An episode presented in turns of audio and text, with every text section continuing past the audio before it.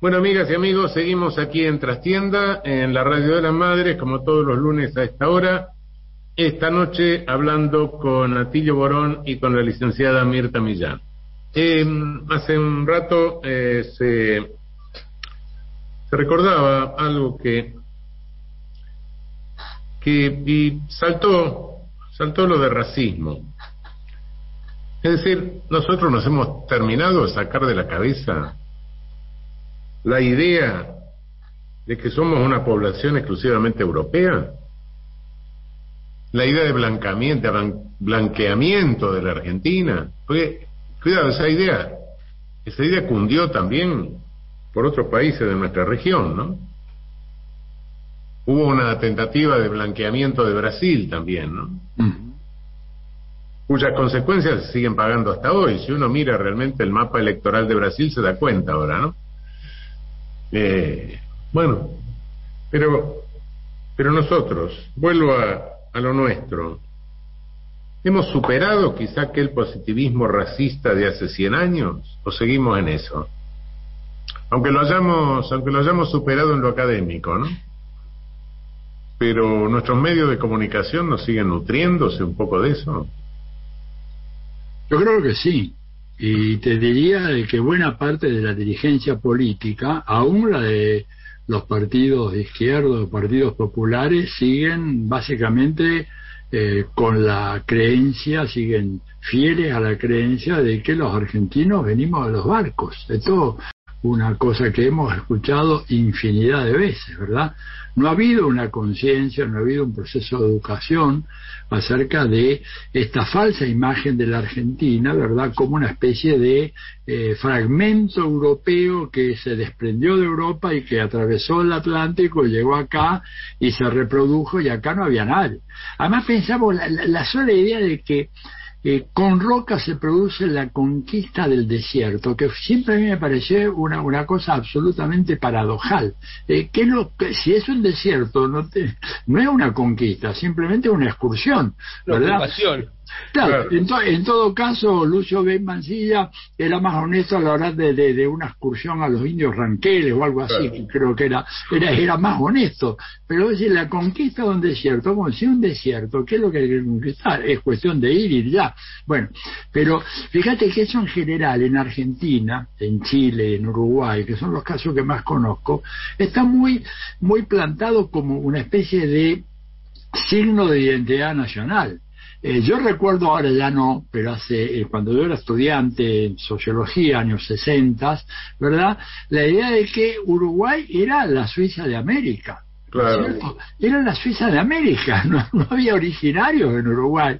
Y en Chile, Chile, me, yo fui a hacer mi, mi, maestría en Chile en una época extraordinaria que fue finales de los 60 y agarré el, el, el gobierno de, de, de Salvador Allende después, pero aún en sectores de la izquierda, se planteaba a veces con orgullo la idea que somos los ingleses de América del Sur, por la estabilidad de sus instituciones, del Estado portaliano, que ellos ya desde 1833 habían resuelto. Y me acuerdo que también tenían un, una expresión muy, muy eh, eh, así inconducente para explicar lo ocurrido con los pueblos originarios porque ellos eh, hablaban de la pacificación de la Arauco, Arauco, Araucanía, Araucanía, exacto, la pacificación de la Araucanía. ¿Qué quería decir esto? Lo mismo que la conquista del desierto, los echaron al sur del río Biobío a, a, a balazos limpios, ¿no es cierto? Pero eso fue la, una pacificación. Tuvieron un tal Cornelio Saavedra que hizo eso, ¿no? Que hay un muerto Saavedra todavía.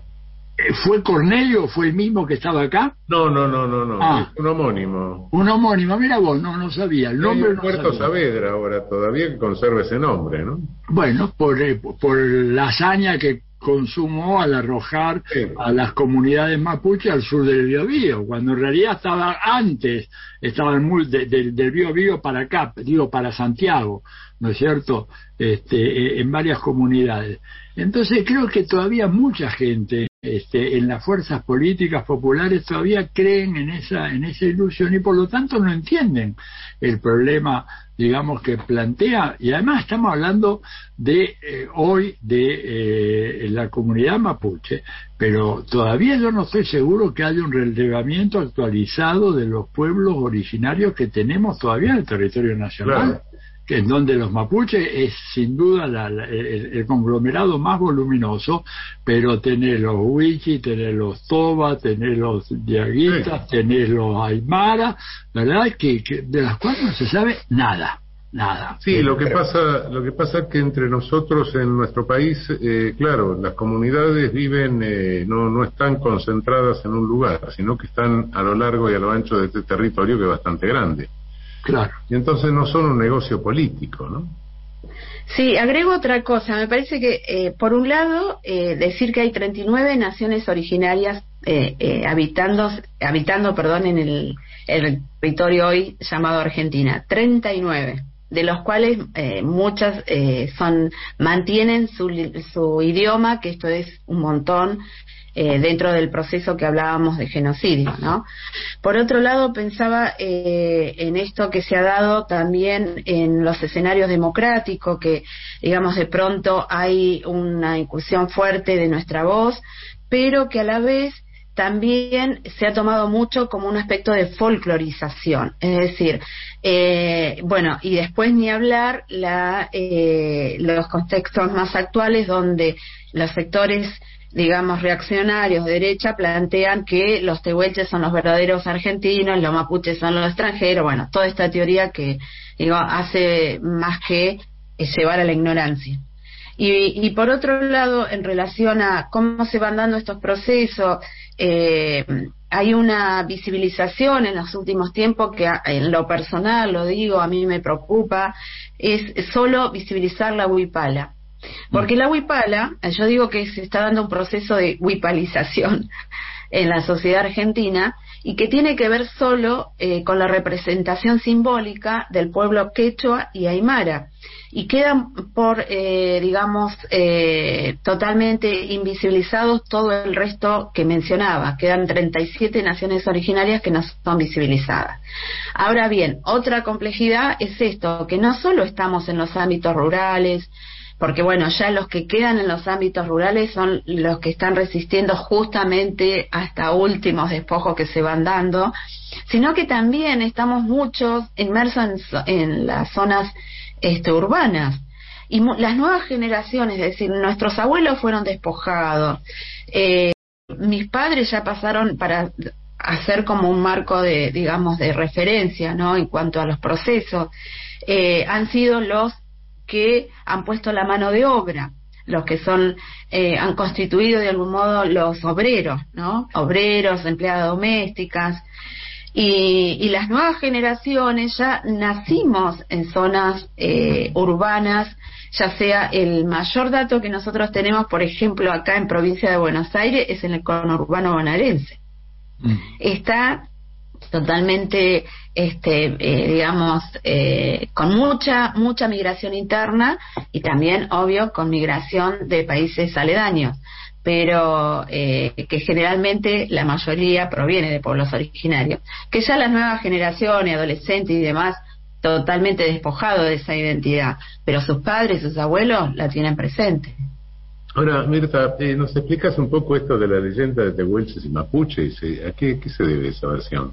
Bueno, ahí, ahí también eh, hay que decir eh, que ustedes hoy mencionaban lo que ha sido el siglo este, XIX con toda esa impronta, ¿no? Hay que decir que también la academia eh, sustentó todo este tipo de teorías en ambos lados, sobre todo esto de los sectores que no conviene pensar sobre la, la, soberanía de verdad, ¿no? Esta soberanía que cuando me conviene la nombro soberanía y cuando no, no. Eh, em, el hecho de pensar a los pueblos originarios, bueno, el caso mapuche es el caso más reciente de resistencia, porque estamos hablando que el Estado Nacional lleva eh, más de 200 años, pero la preexistencia mapuche son miles y miles de años. Para dar un dato nada más, acá, yo hablo mucho de la provincia de Buenos Aires porque es el lugar que habito, pero, eh, y hay más gente que se dedica a estudiar más en la zona patagónica, pero acá hay, se habla de 10.000 años de presencia, digamos, entonces, estamos hablando, cotejando un Estado moderno que lleva más de 200 años con una historia de miles y miles de años. Entonces, eh, cuando se producen las conformaciones de los estados nacionales, eh, se empieza con esta teorización de llevar a, eh, digamos, a pensar eh, distintos nombres para el pueblo mapuche.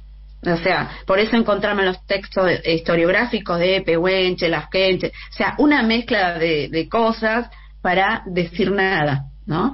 Entonces, eh, esto hace que esas teorizaciones hasta la, en la actualidad se sustentan pensando, bueno, los mapuches del otro lado dicen vinieron de Argentina, ese es lo que dicen, y de acá dicen que vinieron de Chile. En realidad son pueblos preexistentes, pero la, la derecha toma al tehuelche, que es un término que en realidad nosotros decimos que viene del idioma del mapungún, que es chehuelche, y que lo que planteaba era la diferencia con la otra edad. Es decir, era otro pueblo distinto, era otro pueblo que hablaba otro idioma, pero que a lo largo de la historia se fueron por cuestiones eh, de distintos contextos históricos, produciendo eh, eh, algunos casamientos, ensamblamientos dentro de ambos pueblos, y lo que hoy se conforma la identidad mapuche-tehuelche, ¿sí? en la Patagonia. El, el, tema es que el sector de derecha dice que los verdaderos son los tehuelche porque son aún dentro de toda esta eh, reciente historia, son los que han preservado, o los que quedan menos, o que según ellos ya no quedan. Entonces, si no quedan, no tienen voz para expresar su historia. Entonces, ¿a quién se toma de referencia? A los tehuelche, no a los mapuche, o los mapuche tehuelche.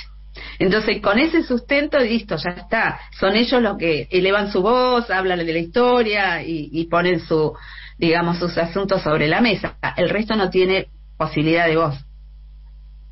Claro, interesante esto. Sí, claro. Eh, obviamente que la academia ha representado en esto un lastre muy importante. No podemos, no podemos negar que, que a lo largo y a lo ancho de nuestra América cundió el, el, el darwinismo y el evolucionismo, ¿no? Y que se impartía en nuestras universidades. Eh, es decir, con distintas, con distintas versiones a lo largo de... Es decir, a los mexicanos se les, se les planteaba el problema de cómo iban a hablar de progreso, bueno, entre comillas, ¿no? El progreso en ese sentido evolucionista teniendo una población predominantemente originaria. ¿no?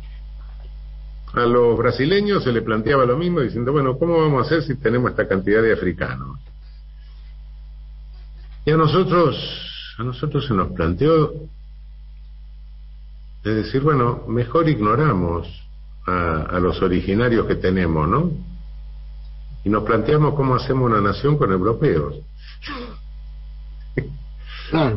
creo que creo que fueron tres este tres versiones, tres aclimataciones, tres traducciones, por así decir, diferentes del discurso del discurso racista. ¿no? Pero además, sí. Raúl, perdón, eh, eh, Raúl, además otra cosa, cuando uno mira un poco los debates en la Argentina de 1870 1880, ¿no es cierto?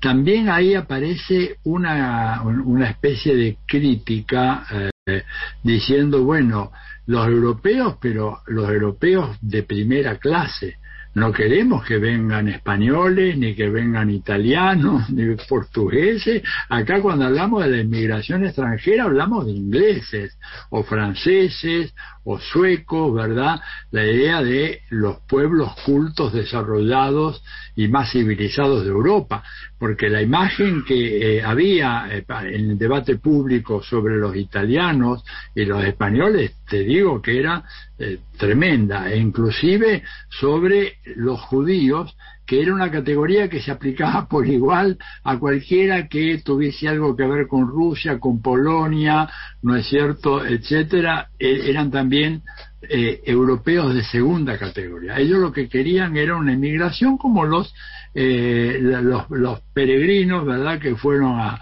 a, Nueva Inglaterra eh, en el siglo XVII y fundaron Massachusetts y esas colonias, pero no los gallegos y los tanos y los judíos que llegaron acá. Había también un racismo aplicado a las propias inmigración europea, aparte de esa que vos... Claro, pero incluso lo traían de Europa, ¿no? Claro. Eh, porque fíjate, toda esta cosa de, de, del racismo, sobre todo el lombrosianismo, ¿no? Eh, cuando sale toda esta versión, es muy interesante que lo primero que sale es para justificar el predominio de la Italia del norte sobre la Italia del sur. Así es. es decir, ellos mismos venían cargando eso. Pero escúchame una cosa, al día de hoy, yo tengo, yo tengo eh, parientes muy cercanos, primos, etcétera, en Italia, ¿no es cierto? Siguen hablando de los terroni sigue ganando los Ferroni, no, pero yo tengo además, mi, mi, padre era del norte mi mamá era de Sicilia, o sea, los dos vinieron acá de chicos, ¿no es cierto? Los del norte todavía hablan a veces cuando están de copas tomando, ¿eh? hablan de los africanos para referirse a mis parientes de Sicilia. ¿Te das cuenta? Son africanos, o, terroni. Cuando, eh, cuando, lo, cuando, los, eh, cuando los elevan un poco más de categoría dicen que son los árabes. es el norte, es el norte de África, Claro. El norte de África, Pero volviendo a lo que sí, eh, efectivamente lo que decía Tilio, nosotros hemos tenido distintos, distintos racismos. Por supuesto, el el originario era el racismo contra el originario, sí. Pero después vino el racismo contra, contra el mestizo, contra el gaucho. Eh, eh, ese de no ahorre sangre de gaucho, bueno, eh, es. Después cuando viene la masa migratoria, que efectivamente no fueron los que ellos deseaban que viniesen, empezó el racismo contra el gringo degenerado. Claro. Y después fue el gringo degenerado, el hijo del gringo degenerado contra el cabecita negra. Claro. Y ahora, ahora es el, el, nieto del gringo degenerado y el hijo del cabecita negra contra el chileno, el paraguayo, el, el, uruguayo, el, peruano. Planero, porque así, así lo designan, el planero. Claro. Sí, yo quería agregarle. Es un dinámico, ¿no? Es un Bertolt Brecht por acumulación. Claro, claro. Quería agregarle también a esa, a esa lista los afros. Es decir, ah. eh, porque se habla mucho de los eh, barcos que vinieron de Europa, pero no se habla de los barcos esclavistas que llegaron a Argentina, en el Río de la Plata. De hecho, mi bisabuelo era afro y a nosotros, y esto lo, lo traigo a modo también para ver cómo cala el racismo, ¿no? Porque uno siempre ve el racismo del otro, pero digo, nosotros vamos a también. si nosotros no tenemos negros?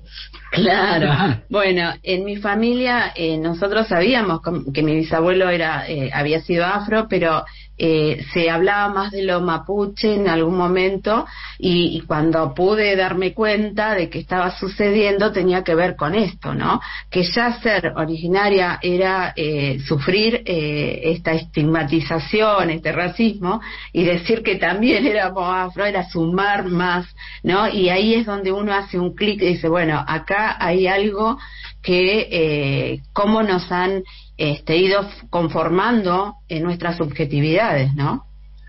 Pero el, tema del afro está negado en la Argentina. Yo, yo, hago siempre una pruebita eh, con, con, mucha mala leche cuando voy a algunos institutos de, educación terciaria donde se forman maestros y profesores y, y, les pregunto, eh, así como al pasar, si saben quién fue em, eh, María Remedios del Valle. ¿No es cierto? te diría que en el 90% de los casos la respuesta es que no sabemos quién es y se le digo, bueno, pero piensen un poco, lo más que consigo es que me digan que habrá sido seguramente la esposa de algún prócer de alguna época, no sé, ahí se les confunde todo.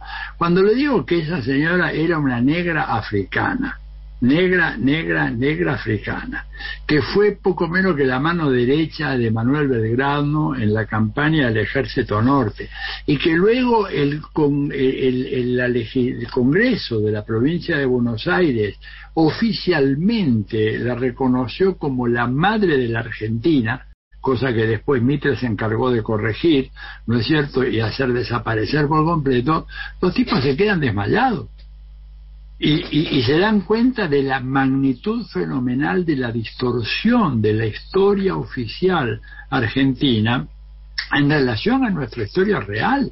Acá, digamos, los pueblos africanos, afro-rioplatenses, tuvieron una importancia enorme, no solamente como densidad demográfica, sino que fueron los principales integrantes de los ejércitos populares de la Argentina. San Martín tenía, digamos, cualquier cantidad de pardos y morenos, como le llamaba, ¿no es cierto?, y que desempeñaron un papel fenomenal.